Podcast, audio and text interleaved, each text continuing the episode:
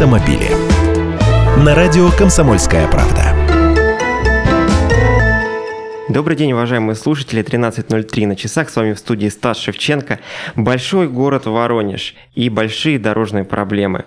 Множество аварий, количество которых хоть и снижается с каждым годом, как показывает статистика, но тем не менее эта проблема никуда не исчезает. Она остается. Что можно сделать, чтобы улучшить наш город, сделать его более безопасным, как для автомобилистов, так и для пешеходов? Мы сегодня будем обсуждать с нашими уважаемыми гостями. У нас сегодня в студии главный государственный инспектор безопасности дорожного движения города Воронежа Андрей Александрович Александрович Астанин. Здравствуйте. И заместитель руководителя управления транспорта, начальник отдела развития дорожного движения и транспортных магистралей городского округа город Воронеж Владислав Иванович Ярцев. Добрый день. Уважаемые гости, обозначил уже тему борьба с аварийными местами Воронежа. Сразу хочется задать вопрос, что у нас, собственно, с аварийностью? Как меняется статистика от года к году? По итогам 2018 года на территории города Воронежа было зарегистрировано 1157 дорожно-транспортных происшествий, в которых пострадали люди. Это снижение 2,9%. 63 человека погибли, здесь тоже значительное снижение 39%, и 1438 человек получили ранения. Это практически уровень прошлого года, незначительный рост составляет 1,2%. Рост аварийности был э, у нас зарегистрирован в Коминтернском районе, железнодорожном и центральном.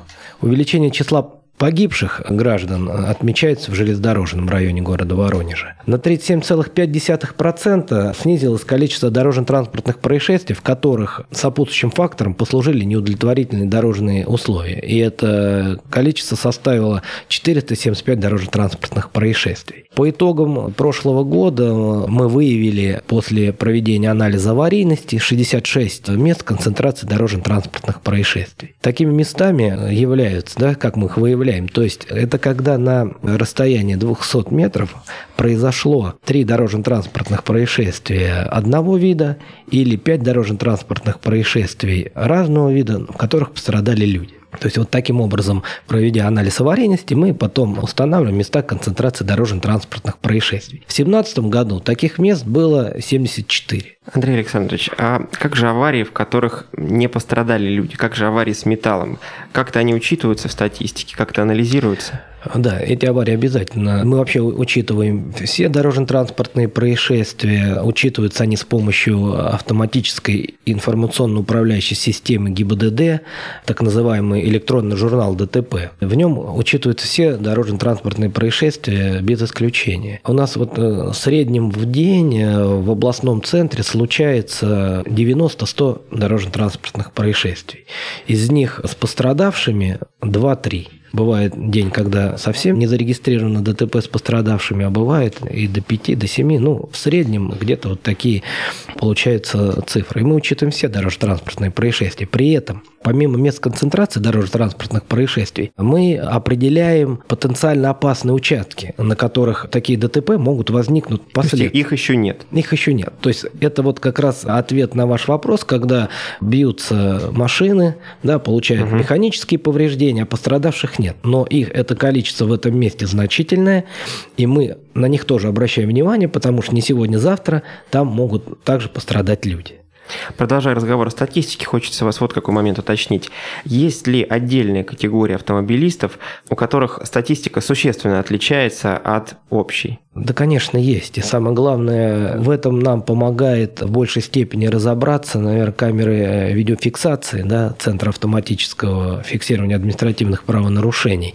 И сотрудники, мы работаем, во-первых, с ними во взаимодействии постоянном. Первое, мы, скажем, это я так отступление, мы, во-первых, анализ аварийности обязательно направляем в ЦАФАП, для того, чтобы они на основании него пересматривали места установки, особенно передвижных средств фиксации административных правонарушений.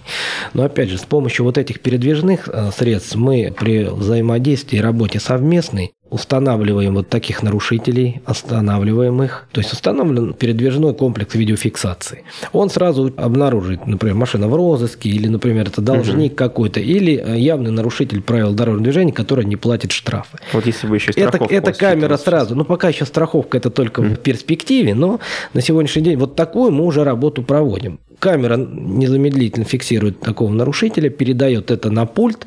Соответственно, сотрудник центра видеофиксации говорит об этом инспектору, который находится вместе с ним. Мы останавливаем и привлекаем к ответственности. Если вернуться к моему вопросу про отдельные категории, я имею в виду, например, водителей грузовиков или водителей общественного транспорта. Кто у нас все-таки больше ДТП допускает? Вернее, у кого статистика ухудшается, а не улучшается? Больше всего нарушений – это, конечно, у нас столкновение транспортных средств. И э, поэтому, скажем, показателю мы впереди планеты всей. Следующее – это наезд на пешеходов. То есть, если у нас столкновение транспортных средств – это 505 дорожно-транспортных происшествий, э, в которых погибло 12 человек, и 746 получили ранения, наезд на пешеходов, да, не на многим этих ДТП меньше, но вместе с тем в результате них 36 человек погибло. Да, посмотрите, э, эта статистика значительная. В три раза да, э, количество погибших при наезде на пешеходов больше, да, чем при столкновении транспортных средств. При этом по вине пешеходов совершено 233 дорожно-транспортных происшествия. Э, на пешеходных переходах непосредственно 180 дорожно-транспортных происшествий. Ну и на придомовой территории 33 факта, где там ну, совершен наезд на пешехода.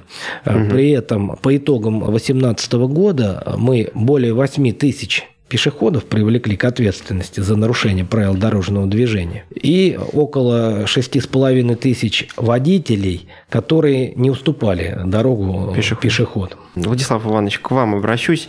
Вот установили мы место концентрации ДТП, да, заметили, что там что-то не так. Какие действия за этим следуют? Изначально, конечно, все-таки основная наша задача не допускать такие места. То есть сделать все, чтобы водителям было комфортно, чтобы создавались условия для их безопасного передвижения, как водителей, так и пешеходов. То есть это, естественно, обустройство улично-дорожной сети, что включает в себя это хорошее дорожное полотно, освещение, ограждение, читаемые и понимаемые водителями дорожные знаки. То есть все это определяется комиссионным обследованием участков дорожной сети. То есть это ежегодно два раза в год объезжается и смотрит эти места. По статистике ГИБДД уже мы определяем те места, где у нас определяется очаг. Ну и, естественно, надо для того, чтобы ее ликвидировать, надо узнать причины. Потому что причины могут быть разные. Может быть, допустим, не поддающиеся никакому анализу, например, нетрезвый водитель выехал и просто он совершил ДТП. То есть в этом случае как бы причина он понятна, что да, мы не можем вам ему, значит, заставить, чтобы он не упивал. Но причины, которые приводят к ДТП, непонятные дорожные знаки или организация движения вроде бы как правильно, но вот водитель, у нас же немножко они все как бы думают по-своему. Иногда мы вот делаем так, чтобы было водителем, вот как вот они считают нужным, оставать на их сторону зрения. То есть где-то разрешать поворот какой-то, где-то наоборот запрещать, чтобы не было ДТП.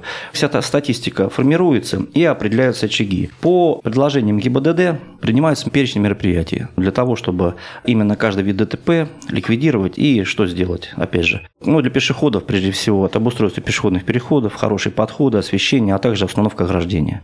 Хорошая разметка, читаемая. Причем, с моей точки зрения, в последнее время вы заметили, да, вот последние, наверное, 3-4 года, разметке уделяется особое внимание. Почему? Потому что, в принципе, с моей точки зрения, это самое основное, то, что водитель видит, глядя на дорогу. Потому что если водитель будет смотреть и на дорогу, и сверху, скажем, ну, даже на те же Г-образные опоры, которые сверху, угу. понимаете, что внимание рассеивается, и не всегда те дорожные знаки, которые обозначают, скажем, пешеходный переход, могут уберечь водителя э, наезд на самого пешехода, потому что, в принципе, водитель должен видеть самого пешехода на пешеходном переходе. Надо его выделить, обозначить. А это, вот, как вы знаете, освещение хорошее, хорошая светящаяся разметка, вот, ну и, естественно, дорожные знаки предупреждающие. Кстати, я технология вот... разметки, насколько я понимаю, она изменилась в последнее Конечно, время. Вы заметили, нет, с разметкой у нас дела последние, особенно вот два года конкретно, стала очень хорошая разметка, потому что раньше термопластик наносились с трудом, как бы сейчас у нас по предложениям настоятельным из ГИБДД наносится в основном большей части это все-таки термопластик, это хорошая разметка светящаяся, скрапленные шарики, которые отражаются, то есть яркая и устойчивая, что устойчивая, несмотря на наши, скажем, вот зимние шины, шипами, все-таки большая часть разметки остается. Та, которая изнашивается в рамках договоров, она восстанавливается и приводит в соответствие. В настоящее время, к 9 мая, сейчас будет как раз проведена работа, весь центр будет приведен к нормальному состоянию. Изначально с 2011 года у нас было порядка 386 очагов аварийности. То есть сейчас у нас 2019 год, у нас по прошлому году 66. То есть снижение как бы видно. Плюс еще надо учесть тот факт, что у нас до 2002 года аварийность была, ну скажем так, на определенном уровне. Но после введения ОСАГО, когда обещали, что будут сразу введены европейские протоколы, которые ввели вот только недавно, стали регистрироваться все ДТП. И, естественно, вот после 2002 года аварийность резко выросла. Именно статистика, потому что все ДТП начали регистрироваться, оформляться. Хотя фактически говорить э, сложно, что изменилось. Как бы раньше они, если несерьезно было повреждение, на месте как бы договаривались уезжали. Вот. Угу. Но потом все в связи с выплатами. То есть это надо тоже учитывать статистики, потому что именно рост вот пошел после 2002-2003 года. Уважаемые слушатели, напомню, у нас в гостях заместитель руководителя управления транспорта Владислав Ярцев и главный государственный инспектор безопасности дорожного движения города Воронежа Андрей Астанин. Встретимся в студии через пару минут. Автомобили.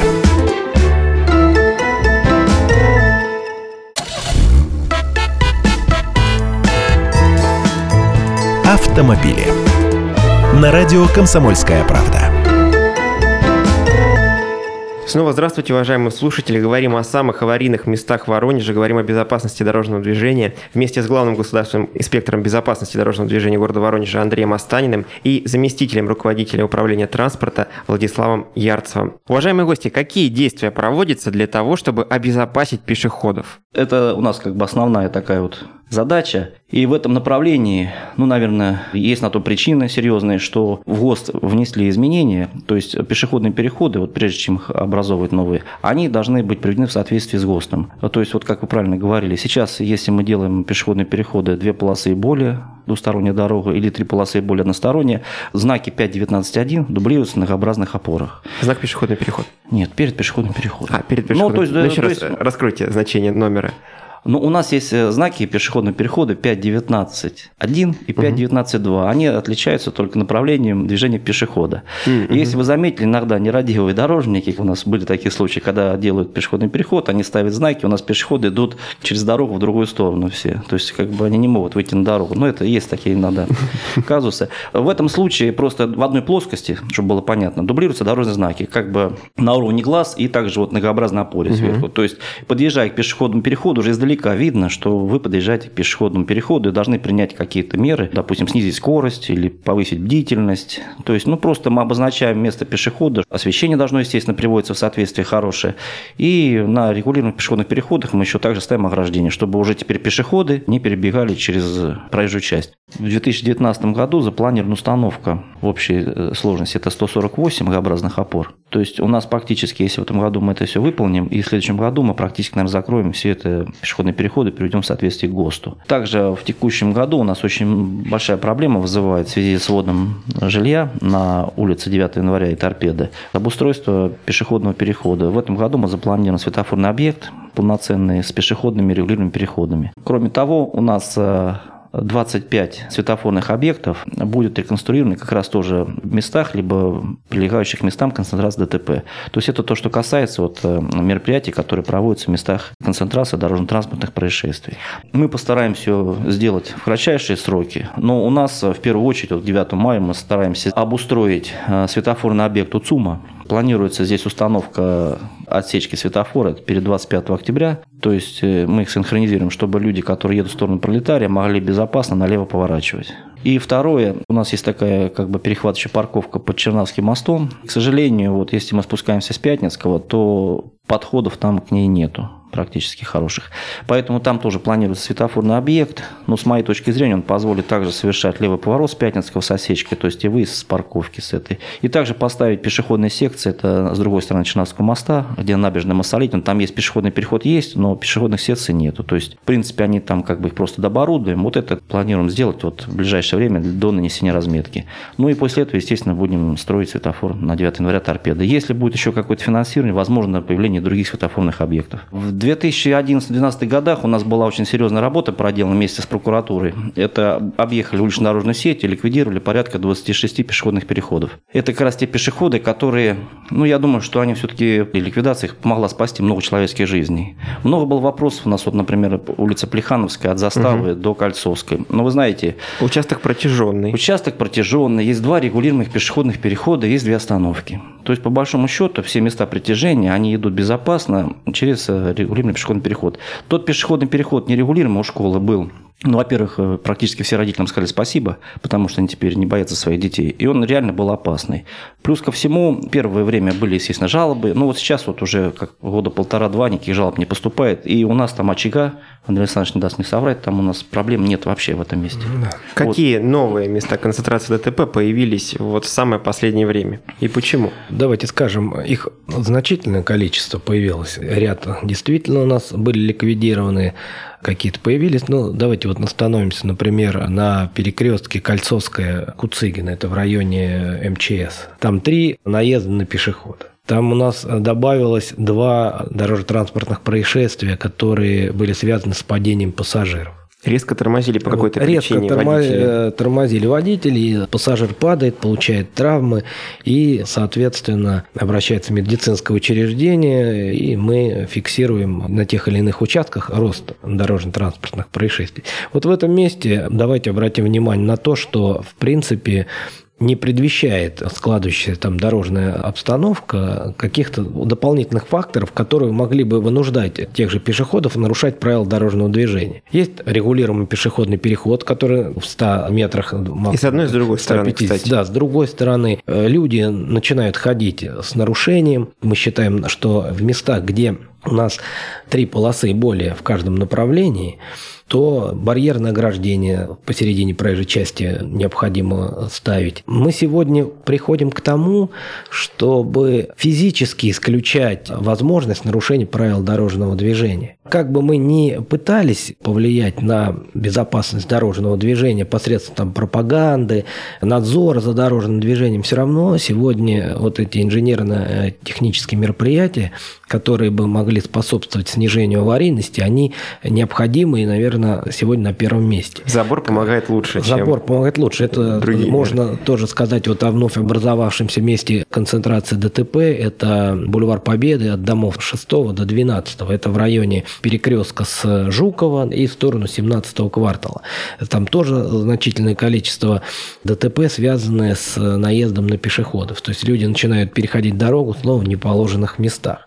На разделительной полосе бы э, сделали барьерное ограждение, к примеру, да, и, соответственно, это место бы 100% перестало бы являться участком концентрации. Как яркий пример э, мы можем привести улицу э, Героев-Сибиряков, где возвели освещение и в середине барьерное ограждение, да, это вот где окружная. Все равно люди ходят там, но уже не в таком количестве, но раньше каждый год мы там фиксировали дорожно-транспортные происшествия с э, гибелью людей. Но мне хотелось бы добавить, у нас, наверное, очаг аварийности сплошной, это была улица Острогорская, от Шилова до Круга. И после того, как сделали освещение, сделали остановки, сделали пешеходный переход, снизили скорость, снизили скорость до 40, причем у некоторых это вызывает вопросы, потому что мы ее не только снизили, но еще ГИБД фиксируют и присылают письма счастья. Но за последние годы проблемы это у нас просто нету. То есть у нас там единственное есть еще вот у садов, там, где дачники, но в целом улица, она перестала быть такой. Раньше она была постоянно в очагах, вся вся улица, практически сплошной очаг аварийности. Естественно, освещения нет, водитель не видит, э, дождь, туман или что-то там. Много было наездов на пешеходов, ну и дорога узкая, то есть и были столкновения с автомобилями. Еще поспособствовать снижению аварийности на пешеходных переходах непосредственно, по мнению госавтоинспекции, это установка камер, которые также фиксируют административные правонарушения. Это такая, как на Антонова Овсеенко, да? Ну, фотофиниш. Да, как камеры. на Чижовском плацдарме и э, в других местах местах водители знают о том, что там камера исполняет сразу да, две функции. Она помимо того, что фиксирует нарушение на пешеходном переходе, где не уступают водители пешеходам дорогу, вдобавок еще и контролирует превыш... превышение скорости. В этих местах сразу же количество дорожных происшествий ну, становится ну, равно Смотрите, нулю. В Липецкой области до сих пор, если вы ездите, стоят еще такие автомобили с инспектором из фанеры. Угу. Да?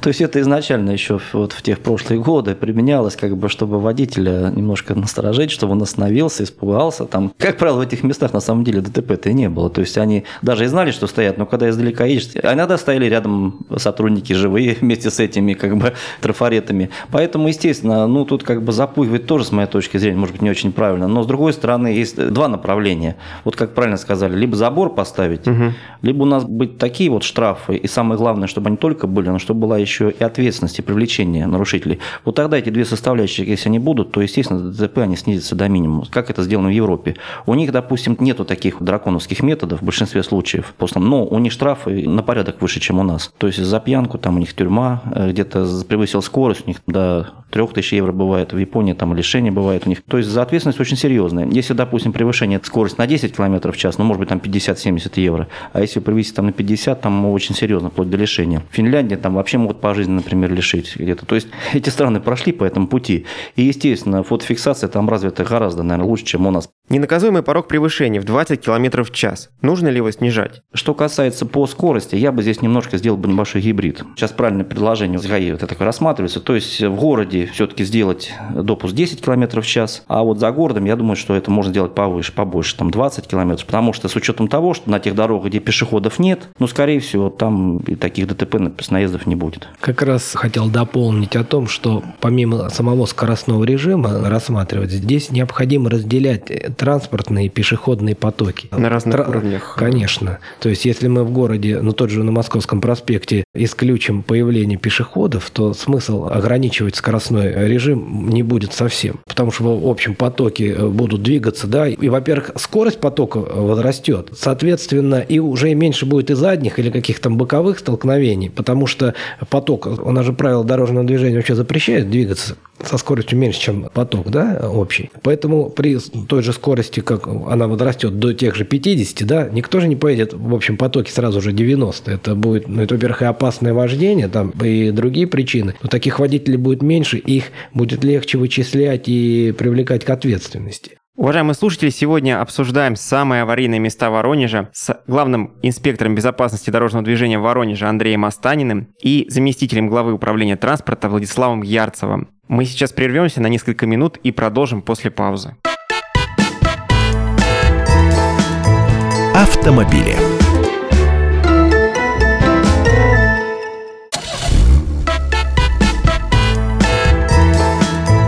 Автомобили. На радио «Комсомольская правда». И вновь здравствуйте, уважаемые слушатели. Продолжаем разговор о самых аварийных местах Воронежа, продолжаем разговор о борьбе с этими самыми местами. Напомню, у нас сегодня в студии Андрей Астаин, главный государственный инспектор безопасности дорожного движения по Воронежу, и Владислав Ярцев, заместитель главы городского управления транспорта. Андрей Александрович, несколько минут назад мы с вами обсуждали разделение потоков э, пешеходов и автомобилей по уровням. Как правило, это хорошо, но вот есть у нас один такой пример в Воронеже. Переход автовокзала, где людям достаточно тяжело подниматься наверх, поэтому они начинают перебегать дорогу прямо по проезжей части. Во-первых, когда строительство таких надземных да, или подземных пешеходных переходов делается, нужно, конечно, не забывать про категорию, которая не сможет подняться по лестнице, а и сделать соответствующие лифты да, или эскалаторы, то есть соответствующие технические средства, которые помогли бы пешеходам воспользоваться теми благами, которые им предлагает... А вот представитель мэрии сейчас скажет, где финансирование? Государство. Откуда вы Нет, я вам... вопрос не про финансирование стоит всегда. Вот я вам до этого приводил пример героев-сибиряков, где у нас просто действительно дорога смерти была. И сделали вот сейчас барьерное ограждение. Оно грязное, Люди все равно лезут. Здесь проще обойти по пешеходному переходу. Тем не менее, мы с вами должны понимать, что правосознание у нас, э, у граждан, не такое высокое. Э, это касается и управления транспортным средством, соответственно, и нарушения правил пешеходами. Повысить уровень правосознания, мы будем с вами получать гораздо меньше и дорожно-транспортных происшествий. Тем более, что стратегии безопасности дорожного движения предусмотрено к 2024 году году снижение числа погибших на 100 тысяч жителей до 4 человек, а к 30 году вообще нулевой показатель смертности должны достичь. Сегодня у нас по Российской Федерации там 11 чем-то, ну 12 мы еще не достигли, 11,7, по-моему, 11,5. Как... как Воронеж на этом фоне смотрится. Вот. У нас в том году э, значительное было снижение, но у нас тоже получается где-то порядка, наверное, 10. А если вот в целом по городу, вот конкретно вы задали вопрос про пешеход, наземный переход, я могу рассказать его историю. Угу. Это был один из первых пешеходных переходов, который был построен по федеральной целевой программе. Это не за счет не городского бюджета, это за счет федерального бюджета был построен построен. Я так понимаю, в то время просто в этом финансировании не было заложено вот этих вот построений лифтов. И не всегда, может быть, вот эти надземные, подземные пешеходы не себя оправдывают на самом деле, потому что, по большому счету, если поставить там регулируемый светофор нормальный, угу. который согласовать с 45-й стрелковой дивизией из Брянской, ну, в принципе, они будут идти в одном потоке. Уважаемые гости, давайте перейдем к рассмотрению конкретных точек города, которые притягивают аварию. Мы посмотрели на карту аварии, составленную общественниками, и выделили несколько точек, которые просто как магниты для разнообразных ДТП, причем с довольно серьезными последствиями. Чуть раньше мы уже назвали улицы Героев Сибиряков, улицу Строгорскую, большие протяженные улицы, и объект, который можно с ними сравнивать, на мой взгляд, это улица Антона Вовсеенко. Пешеходные переходы через 6 полос, не все из них регулируемые, к сожалению или счастью, что со всем этим делать? Ведь это явно явно за вычетом э, того пешеходного перехода, где поставили камеру, фиксирующую непропуск пешехода, вся Антонова Овсеенко – это зона опасности. Вот на мой э, дилетантский скромный взгляд. Как прокомментируете? Мы сегодня уже обсуждали, э, скажем, меры, которые необходимо делать для снижения количества аварийности, тяжести последствий. И вот если брать Антона Овсеенко непосредственно, да, то первое и самое лучшее – это как раз разделение транспортных пешеходных потоков. То есть здесь другого не дано. И это лучший э, из способов. Да? Второе, есть, э, есть у нас первоочередные меры, которые угу. необходимо принимать, да? а есть перспективные. Вот строительство пешеходного надземного или там подземного пешеходного перехода – это перспективное мероприятие. Оно требует и затрат материальных, и временных, скажем то э, на сегодняшний момент самая оптимальная это установка э, средств видеофиксации административных правонарушений, которая бы позволила, и также установка светофорных объектов в зоне этих пешеходных переходов. У нас практически все дорожно-транспортные происшествия именно с участием пешеходов происходят на этой улице – причем на всей протяженности, начиная вот от э, развязки 9 января, включая и регулируемый пешеходный переход, и вплоть до развязки с Московским проспектом. На всем протяжении вот эти все пешеходные переходы для нас, они считаются аварийно опасными. Пытались, э, если вы помните, создать островки безопасности, ставили вот наливные блоки. Как-то они исчезли э, быстро. Вот, ну, потому что они требуют, опять же, значительных материальных затрат для их содержания, здание поставили. Меньше чем через неделю на одном из этом пешеходном переходе э, полностью сбили все эти баки. Их поставили заново, не прошла неделя снова, и в итоге э, они все исчезли. Но это все равно не будет являться таким мероприятием, которое реально позволит сократить количество дорожно-транспортных происшествий в этих местах. Все равно на перспективу нужно строительство таких пешеходных переходов. И я все равно еще раз хотел вернуться к тому, что в любом случае сейчас там нужно строить в середине барьерное ограждение. Насколько реально оснастить всю эту улицу светофорами, вот буквально на каждом пешеходном переходе, надо ли это? Ну, вы знаете, изначально, когда строилась эта улица, там был проект, который прошел государственную экспертизу. Там не было в этом проекте предусмотрено даже светофорное регулирование через три полосы. Но тогда и ГОСТы были немножко другие. Но я могу согласиться с Андреем Александровичем. То есть, если мы рассматриваем дорогу как магистральная дорога, или как бы она, в принципе, по большому счету, это как областная федеральная или федеральная дорога, объездная через город Воронеж. Потому что у нас э, город Воронеж сложился так, что по факту у нас окружной этой дороги и нету. И если мы рассматриваем как дорогу такого федерального значения для областной областного хотя бы, что объезд Воронежа, то, естественно, там надо сделать наземные пешеходные переходы, потому что, ну, если мы хотим, чтобы у нас город не задохнулся от гари, то есть они должны быстро проехать, не стоять в пробках, это здесь правильно. Но до настоящего времени, я думаю, конечно, где-то надо вводить светофорное регулирование. Ну, скажем, у нас вот планируется дублер Московского проспекта прорабатывать такой вопрос, как раз с выходом на Антона Овсиенко. Но, естественно, там, скорее всего, если в двух уровнях не будет дорога разведена, то там надо светофорный объект ставить однозначно. Причем у нас схема уже это сделана давно и как бы согласовано с ГИБДД. Ну, все упирается в финансирование, либо когда включат дорогу в какую-то программу, и тогда в рамках, может быть, этой программы все это обустроить. Я хотел обратить внимание на участок проспекта Патриотов от Танка и на выезд из Воронежа. Там несколько пешеходных переходов в разных уровнях, и там не нарушают барьерное ограждение. Ну, то есть, э, все с требованием с ГОСТ. Но эта дорога не городская, поэтому вот, да. Танка – это не наша дорога. Она ее содержит. Поэтому тут вопрос как раз и решался, когда строили Антон Овсиенко, ее хотели передать, взять из Мгм. и передать содержание, потому что действительно очень такое э, достаточно объемное мероприятие, затратное. И если, допустим, перейдут в другое назначение, то, естественно, я думаю, там в ближайшее время надземные пешеходные появятся, это как на Московском проспекте. Вот, к удивлению, на карте общественников, карте аварий, э, нашел, один из очагов аварийности, место, где недавно поставили светофорный объект. Это пересечение улиц Домостроителей, Маршака, Бульвара Пионеров. То есть там даже сразу несколько гроздь такая светофоров там появилась. То есть теоретически все должно улучшиться. Но вот почему-то на карте там еще остались аварии. Что с этим местом? На этом участке по итогам 2018 года было зарегистрировано 5 ДТП, 7 человек получили ранения. Наезд на пешехода, 2 дорожно-транспортных происшествия и 3 это столкновения. Если там внимательно приглядеться к этому участку, там отсутствует треугольник видимости. То есть дороги узкие, и водитель, подъезжая к этому перекрестку, не видит э, приближающихся других участников дорожного движения. И из-за этого возникает такая ситуация, когда он принимает решение, уже выехав на этот перекресток. Это место, оно всегда являлось не очень хорошим и, скажем, аварийно опасным. Именно вот из-за того, что там треугольник видимости отсутствует. И мы даже предлагали в этом месте расширять проезжую часть, чтобы улучшить условия видимости и не заставлять водителей принимать решения непосредственно за долю секунды, да? Хотя, смотрите, там и барьерное ограждение есть, да, и пешеходный переход регулируемый. Мгм.